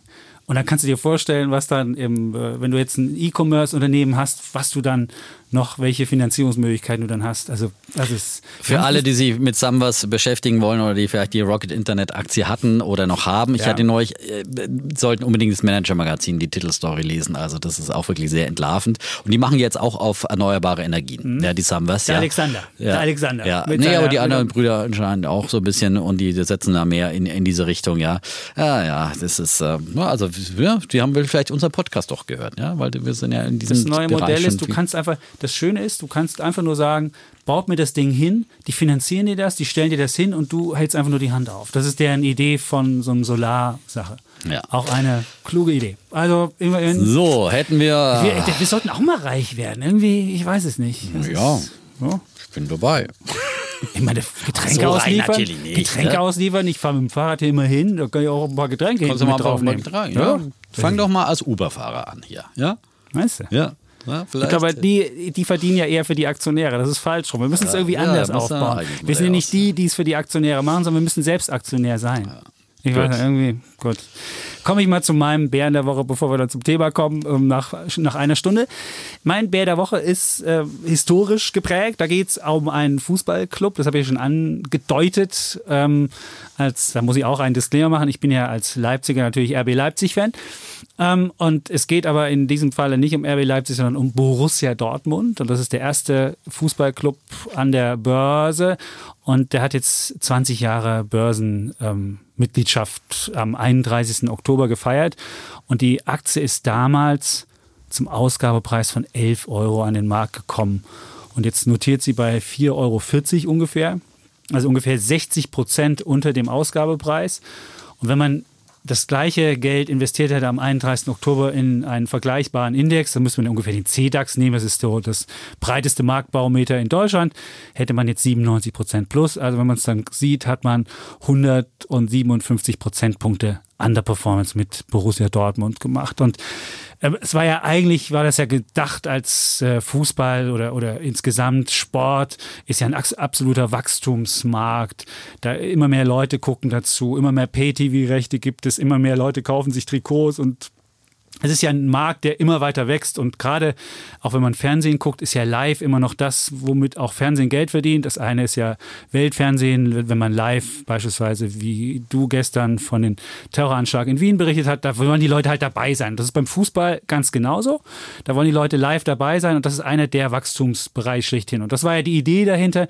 Damit muss man doch irgendwie Geld verdienen können. Und wenn ich jetzt an die Börse gehe und da richtig viel Kohle einnehme, dann kann ich so einen positiven Feedback Loop aufmachen. Also ich habe, die haben dann 150 ähm, Millionen an der Börse eingenommen und dann dachten sie, hey, mit den 150 Millionen, da kaufe ich mir ein paar gute Spieler und die guten Spieler spielen gut, dann werden wir Meister und dann geht das so weiter. Und das ist ja die Idee, was ja der FC Bayern relativ erfolgreich gemacht hat, hat aber leider bei Borussia ähm, Dortmund nicht ganz so funktioniert, weil die erste Kohle, die sie da hatten, hat dann, ähm, ja, Gerd Niebaum war der der BVB-Geschäftsführer und möchte gern Pionier, hatte halt, hat halt zu viel Geld gehabt und wusste gar nicht, wohin damit und hat das dann halt auch verplempert und hat es nicht so erfolgreich ausgegeben. Und dann hast du am Ende hast du Leute zu teuer eingekauft, hast du sogar noch Schulden gemacht und dann hat er es so weit getrieben, dass der Laden 2005 sogar zum ja, Sanierungsfall wurde. Und dann mussten Mäzene zu, ja, haben dann halt geholfen und haben versucht, ähm, die zu unterstützen. Und beispielsweise Florian Hommels hat die Geschichte mir erzählt, als ich ihn mal interviewt habe. Der Hedgefondsmanager hat dann auch irgendwie ein, ein Hilfskonstrukt zusammengebaut und durfte dann dafür dann immer in der, in der Business Lounge sitzen oder so. Mit Davon erzählt Zigarre. er mit seinem Sohn, erzählt er so, er wäre immer früher zum Fußball gegangen. Und auf jeden Fall kam dann ja ähm, Hans-Joachim Watzke, kennt man jetzt noch, der immer, immer ein bisschen missmutig guckt, hat dann auch ähm, den Laden saniert. Ähm, es wurde sogar teilweise bis zum Penny Stock ist, ist Borussia Dortmund runtergefallen. 80 Cent war, glaube ich, der, Tief, der Tiefpunkt 2009. Dann kam der Watzke, hat das Ding saniert und hat es sogar geschafft, ähm, dass es ähm, Deutsche Meisterschaft mit Kloppo 2011, 2012 oder Champions League Finale gegen die Bayern, das erinnern wir uns ja auch noch alle dran. Also es war, war auch eine sportlich erfolgreiche Zeit und aber das alles hat nur dazu geführt, dass die Aktie irgendwann mal wieder bei 10 stand, immer noch nicht beim Ausgabekurs.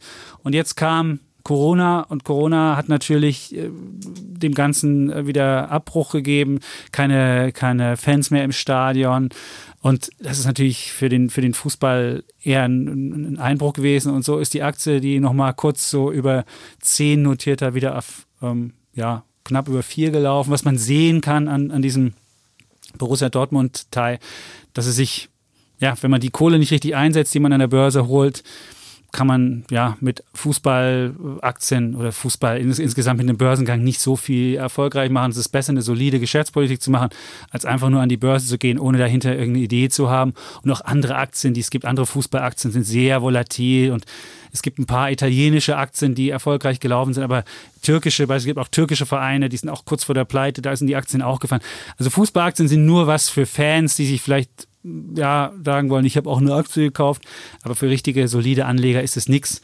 Und auch Borussia Dortmund war nichts nach 20 Jahren und deswegen sage ich, mein Bär der Woche, Borussia Dortmund. Und jetzt haben sie auch noch einen Trainer, der immer nur auf Nummer zwei spielt, also Lucien Favre. Also das ist wie damals, ich weiß noch, bei der Commerzbank gab es auch mal so einen Vorstand, der hat gesagt, wir wollen die Nummer zwei werden, hat sich vor seine, vor seine Mitarbeiter gestellt. Und dann dachten alle so, ja, wir wollen Nummer zwei werden. Ey, what? Sind auch gelb-schwarz, ja. Das ja, ist, ist ähnlich. Und genau dieses Ding, und du denkst, aber ich der finde ja Favre ist auch immer, immer nur Nummer ja, zwei. Man muss ja sehen, die haben Börsenmillionen gescheffelt. 150 wirklich. Millionen ja, waren es. 150. Ja. Und dann tun sie aber immer vor allem das Selbstverständnis immer der Fans, die dann immer meinen, wir sind der arme Arbeiterverein und kommen gerade aus der Grube und die, dieses Image, Nix. ja, und dann immer anklagen gegen andere Vereine äh, Stimmung mhm. zu machen, ja. wie gegen Hoffenheim und äh, äh, Dietmar Hopp zum Beispiel, unverschämt, ja, selber sind sie die Börsenmillionäre gewesen oder gegen Leipzig oder gegen meine Bayern. Also, die sollen mal schön einfach ein äh, bisschen Bescheidenheit üben, ja, und nicht und so tun, als wären sie ja. der arme Verein. Sie haben das Geld einfach nur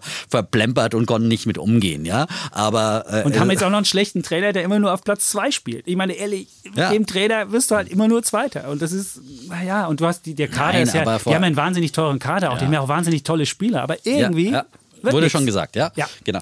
Eins wollte ich noch Gut. nachtragen zu äh, Siderun Research. Die Studie gibt's, ist auf der Webseite ganz prominent auf der, ist doch logisch. Auf der Startseite. Ja, die kostenlos. Ja auch, die, die, wollen natürlich die ja. Leute, dass, mhm. dass die Leute sich das angucken und ihrer Meinung folgen. Aber wenn es interessiert, kann sich an, angucken. Siderunresearch.com äh, gleich kostenlos herunterzuladen.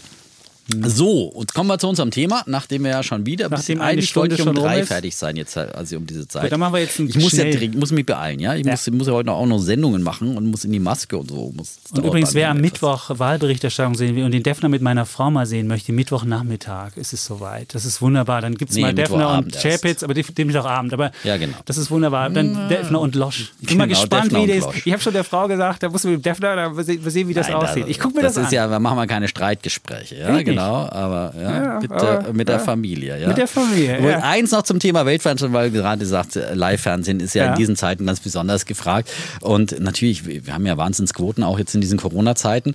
Und Johanna Krämer, unsere Börsenreporterin, die hat ein kleines Kind zu Hause, kann gerade so sprechen, der ist noch keine zwei. Die kann jetzt und, Defner sagen, das erste nein, Wort nicht, statt das Auto? Nicht. Na, lass mich halt mal meinen Gag wenn zu Ende formulieren. Kaufen, kaufen, oh, Mann, kaufen. Oh Mann. Nein, Schnauze. So, ähm, der Kleine guckt immer mit der Mama morgens, äh, wenn sie sich zur Vorbereitung auch Weltfernsehen dann anguckt und so und Fernseher anschaltet und dann sagt der Kleine, Corona gucken. Sagt schon viel für die, über die Zeit aus, wenn eines der ersten Worte, Corona das ein Kind ist. lernt, Corona ist. Ne? Aber okay. er sagt auch viel über die Wichtigkeit von Nachrichtensendern aus. Hat die schon einen Kindersparplan?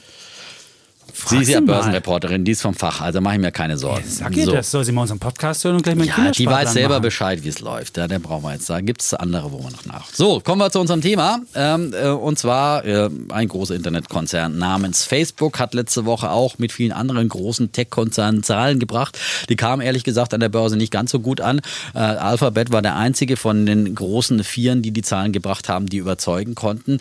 Aber bei Facebook war es eher ein verhaltener Ausblick, da, der da enttäuscht enttäuscht hat, weil die Zahlen, die waren eigentlich astrein und äh, das zeigt doch eigentlich, dass das Facebook-Geschäftsmodell allen Unkenrufen äh, zum Trotz intakt ist. Darüber wollen wir heute diskutieren. Es gab ja da im Vorfeld die großen Bedenken, dass äh, möglicherweise äh, Facebook leiden könnte, weil es zum einen die Anzeigenboykotte der großen, der großen Konzerne aufgrund von irgendwelchen Bedenken da gegeben hat. Ähm, und dann gab es vor allem die Angst, dass das Facebook-Geschäft mit kleineren, mittleren Firmen Firmen einbrechen könnte in der Corona-Pandemie. Aber man muss sagen, letztendlich ähm, haben sie auch wiederum von der Pandemie profitiert, weil eben viele auch dieser kleinen und mittleren äh, Geschäfte ihre Aktivitäten viel stärker ins Netz verlagert haben und dazu unter anderem eben Facebook als Plattform genutzt haben, entweder als Werbeplattform oder teilweise sogar um selbst dort Geschäfte abzuwickeln. Letztendlich die nackten Zahlen äh, ist äh, der Umsatz ist gestiegen um 22 Prozent auf 21 Milliarden, unterm Strich ein Gewinn von 7,9 7,9 Prozent im abgelaufenen Quartal geblieben, ein Plus von 29 Prozent. Da gab es noch eine Steuergutschrift von 900 Millionen, das hat er zugesagt. Aber ein absolutes Wachstumsmodell, das intakt ist und eben auch eben dank dieser kleinen und mittleren Unternehmen, von denen äh, Facebook äh, profitiert hat. Ähm, und äh, auch wenn die Cafés und Restaurants, die da werben, in der Pandemie hart getroffen wurden, aber andere eben haben dann wieder versucht hier äh, zusätzliches Geschäft dann offline, äh, online zu machen statt offline. Und äh, das zeigt einfach, äh, dass äh, Facebook hier ein großer wichtiger Player ist, der auch wandlungsfähig ist. Und ähm, ähm, zum Beispiel haben sie ähm, ein Beispiel genannt einer Familienfirma, die Seifen aus eigener Herstellung sonst auf Wochenmärkten verkaufte. Das war dann nicht mehr möglich. In der Pandemie nutzte diese Firma dann Facebook als Plattform und hat ihr Geschäft dort ausgebaut. Also solche Sachen gibt gibt es und ähm, die äh, Nutzerzahlen sind auch gestiegen. Sie haben enttäuscht in Nordamerika, in den USA und Kanada, aber ansonsten ist der Wachstumstrend intakt und deswegen äh, würde ich sagen, man muss sich um Facebook keine Sorgen machen und ähm, da stimmt der Trend äh, bei den drei Plattformen Facebook, Instagram und WhatsApp, die ja alle dazugehören. Die Gegenrede von Dr. Holger Schiebitz. Könntest du jetzt vielleicht mal diese, diese diesen Was? Dieter Thomas Heck nochmal machen? Nein, den mache ich bei Gelegenheit. So, wir haben keine Zeit mehr. Kommt zum Punkt. Ich muss ja, was heißt Gegenrede? Jeder, der bei Instagram ist, sieht ja jetzt auch schon, wenn es Lockdown gibt, gibt es die ganzen vielen schönen Urlaubsbilder nicht. Da sieht man auch, dass ja, die Leute müssen irgendwie, stellen weniger Sachen rein. Und äh, ich würde ich würd nicht denken, dass das Wachstumsmodell ganz kaputt ist, aber die, die haben halt das Problem, dass sie immer größer geworden sind und dann hast du den Fluch der Größe und dass du dieses Wachstum, was du jetzt bisher hattest und was du bisher bewiesen hast, und man muss ja sagen, die ganzen Werbeboykotts, das hat ja alles überhaupt nichts ausgemacht, die sind ja wirklich gestiegen, so wie du es auch erzählt hast. Aber ich glaube, der Ausblick oder die, die, die Vorstellung für die Zukunft, da werden sie nicht mehr so wachsen können. Und das Modell Facebook beruht ja auch darauf, dass in den vergangenen Jahren ähm, nicht nur Nutzerwachstum hatten, ähm, was, was schwieriger wird, Nordamerika hast du ja angesprochen, sondern dass sie Marktanteile von anderen dazugewonnen haben. Also sie haben ja beispielsweise anderen äh, Websites äh, Marktanteile abgegraben. Es war immer eine, eine Seite Google, andere Seite Facebook. Die zwei haben immer Marktanteile zugewonnen. Und ich glaube, das wird jetzt in Zukunft nicht mehr so einfach werden, weil jetzt auch die, die Kartellbehörden stärker darauf gucken und gucken, was machen die da, wie, wie, äh, wie welche, welche Geschäftsgebaren gibt es da. Und wenn jetzt, wenn es jetzt passieren könnte, dass oder sollte, dass äh, Biden äh, Präsident wird, glaube ich auch, dass dann nicht nur gegen ähm, Google läuft ja schon ein Kartellverfahren, sondern es auch gegen Facebook ein Kartellverfahren angestrengt werden könnte, dass man nochmal sich genauer anguckt, wie war das damals mit der Übernahme bei, bei äh, WhatsApp oder die Übernahme von Instagram. Und das, das alleine schon diese, wenn, wenn, wenn du Gefahr läufst, dass du ähm, dass du da, dass du, dass du Kartellstrafen bekommst, dann wirst du als Unternehmen nicht mehr ganz so aggressiv vorgehen, wirst nicht mehr Zukäufe tätigen, wirst nicht mehr ganz so aggressiv den anderen Marktanteile wegnehmen, wirst eher dazu tendieren, äh, auch deine Mitbewerber freundlicher zu behandeln und so weiter. Und deswegen glaube ich, nicht, dass es nicht mehr wächst, aber ich glaube, das sind nicht mehr diese Wachstumsraten, die wir immer hatten in den letzten Jahren von 25 Prozent plus die wird es so nicht mehr geben. Und äh, wenn sie zu aggressiv wachsen sollten, dann gibt es immer die Gefahr, dass sie dann äh, von der, von der, von den Kartell, äh, von, von der Kartellbehörden eins obendrauf regen. Und deswegen denke ich, so wie Facebook jetzt ist, ist es nicht überbewertet, ist eine solide Aktie, läuft läuft, ist, ist okay, aber ist in letzter Zeit auch nicht weiter nach oben gegangen. Und deswegen würde ich dir anbieten als Wette, die steht jetzt bei 262 oder 263 jetzt Dollar, ähm, dass sie ja, da nicht weiter äh, bis zum Jahresende nicht weiter steigen. Wir haben ja immer Wetten bis zum Jahresende. Und wenn dann die Jahresendrallye kommt oder was auch immer kommen sollte, würde ich vermuten oder hoffen, dass es zu meinem anderen Tech-Wette passt, dass Tech den Höhepunkt dieses Jahr gesehen hat und dass es dann nicht weiter nach oben geht, weil du einfach die Aussichten für Tech und auch für Big Tech nicht mehr so so doll sind, äh, wie du das bisher hattest. Man muss sagen, klar, die Tech-Werte sind alle gut gelaufen, deswegen ist es schon auch eine äh, Wette, die für mich ein Risiko ist, aber ich nehme die Wette an. Äh, verweise auch nochmal auf Analysten, die sich geäußert haben nach den Zahlen. Äh, die ähm, bullischsten sind RBC, die setzen von 320 auf 350 hoch das Kursziel. Ähm, es gibt Goldman Sachs, die sagen äh, von 303 auf 330 hoch das Kursziel. Ebenfalls äh, JP Morgan sieht auch 330 Dollar hochgestuft von 315 Dollar. Und die langfristig, alle hochgestuft, alle Analysten. Langfristig glaube ich die Aussichten wirklich, weil sie jetzt viele neue Geschäftsmodelle eben an den Markt bringen, gerade sowas wie Facebook Shops, das sind ganz neue Geschäftsmodelle, dass man eben per, per Video Livestream äh, Live-Shopping machen kann, wie so ein Shopping-Kanal kannst du dann bei, bei Facebook demnächst machen. Äh, die soll auch äh, ziemlich bald in Deutschland ausgerollt werden, dass sie ähm, äh, Gaming-Dienste äh, launchen wollen ähm, und sowas wie, wie Live-Video-Plattformen wie Twitch und, und YouTube eben da Konkurrenz machen sollen mit wollen mit, mit Live-Gaming und äh, auch äh, TikTok ähm, den Angriff planen. Also da ist viel möglich äh, und natürlich die Konkurrenz ist auch da und schläft nicht und äh, selbst Snap lebt noch. Ähm, aber ich denke mal, dass äh, Facebook da immer wieder auch neue Ideen hat, gerade auch äh, neue Ideen, um auch wirklich Geld zu verdienen und äh, dass man da sich keine Sorgen machen muss. Ich habe keine Facebook-Aktien, werden wir auch keine kaufen, aber ähm, ich glaube, dass da durchaus weiter Potenzial drin ist in der Aktie. Okay. Gut. Ich würde ich würd ja denken, dass du die ganzen Aktivitäten, klar kannst du noch viel mehr monetarisieren bei wenn du, wenn du WhatsApp hast, kannst du da noch Werbung machen oder kannst auch bei anderen Kanälen, man sieht ja bei, bei Instagram, wie viel Werbung da mittlerweile läuft, da hat man teilweise ja mehr Werbe als, als normalen Content. Aber ich glaube halt nicht in einem Umfeld, wo Tech stärker an die Kandare genommen wird, wo du genauer drauf guckst, in welche Bereiche gehen die rein ähm, und wo nutzen sie ihre Monopolkraft auf der einen Seite, um andere Geschäfte noch zu machen. Da glaube ich nicht, dass sie das so mit der Kraft umsetzen können und deswegen würde ich denken, Klar. in den nächsten Monaten eher schlecht. Ich habe natürlich jetzt das politische Risiko, äh, jetzt gerade vor den Wahlen diese oder am Wahltag diese Wette gemacht zu haben, wenn es eine blaue Welle im Senat gibt, äh, im Kongress meine ich, und äh, eben der Senat auch demokratisch wird, dann könnte es möglicherweise auch äh, Facebook ein bisschen mehr an die Kanare gehen. Das könnte durchaus passieren. Zumal sie als Trump-Lieblinge gelten. Das würde ihnen auch zu nachher. Aber wir wissen es nicht. Wir, wir wissen ja, es nicht. Wir, wir haben ja diese Wahl Deswegen haben wir gesagt, genau, deswegen haben wir gesagt, wir machen jetzt einfach diese Wette und äh, gut, das sind, jeder hat so seine Risiken und bis zum Jahresende ist eh nicht mehr so weit. Eigentlich sollte man jetzt nicht mit Kursziel bis zum Jahresende in der Aktie sowieso kaufen, aber unsere Wetten laufen halt nur diese kurze befristete Zeit. Äh, eine Kapitalwette würde ich nie auf diese kurze, kurze Zeit jetzt eingehen. Die wird uns keinen Optionsschein kaufen jetzt auf diese Kurzfristigkeit. So. So, jetzt haben wir die Welt umrundet. Ja, bei der US-Wahl haben wir angefangen und, und haben damit hören wir auf. Und, und wie äh, gesagt, da würden wir dann anknüpfen in einem kleinen Spezial und unsere Meinung dazu tun. Wird das dann die 129 Episode ja, sein? Oder machen wir 128b? Na, das wäre dann B. Ach, B. Dann wäre das ja heute A, B. A, B? B. Gut, B. Wer A sagt, nein, das Gut. wird dann Nee, 129. Wir zählen Gut. durch. Alter. Wir zählen Sonst, durch. also ich meine, Super. hallo. und wir hoffen, dass ihr dann auch wieder treu seid und uns vielleicht auch mal mitteilt, ob ihr das toll findet, uns Mails schreibt an wirtschaftspodcast.welt.de oder uns kommentiert bei den äh, Plattformen. und uns Sterne weiterempfehlt, auch bei euren sozialen Miet Plattformen sozusagen. Äh, immer wieder schön. Und demnächst gibt es Stories Foto drauf wieder. Demnächst mit Foto wieder drauf. Mit dem Fernseher und mit dem. Zeitungsgesicht. Ja, ja. genau. Sehr gut. Und ansonsten sagen wir Tschüss. Und ciao. Bleiben Bulle. Und Bär. Defner. Und Chapitz.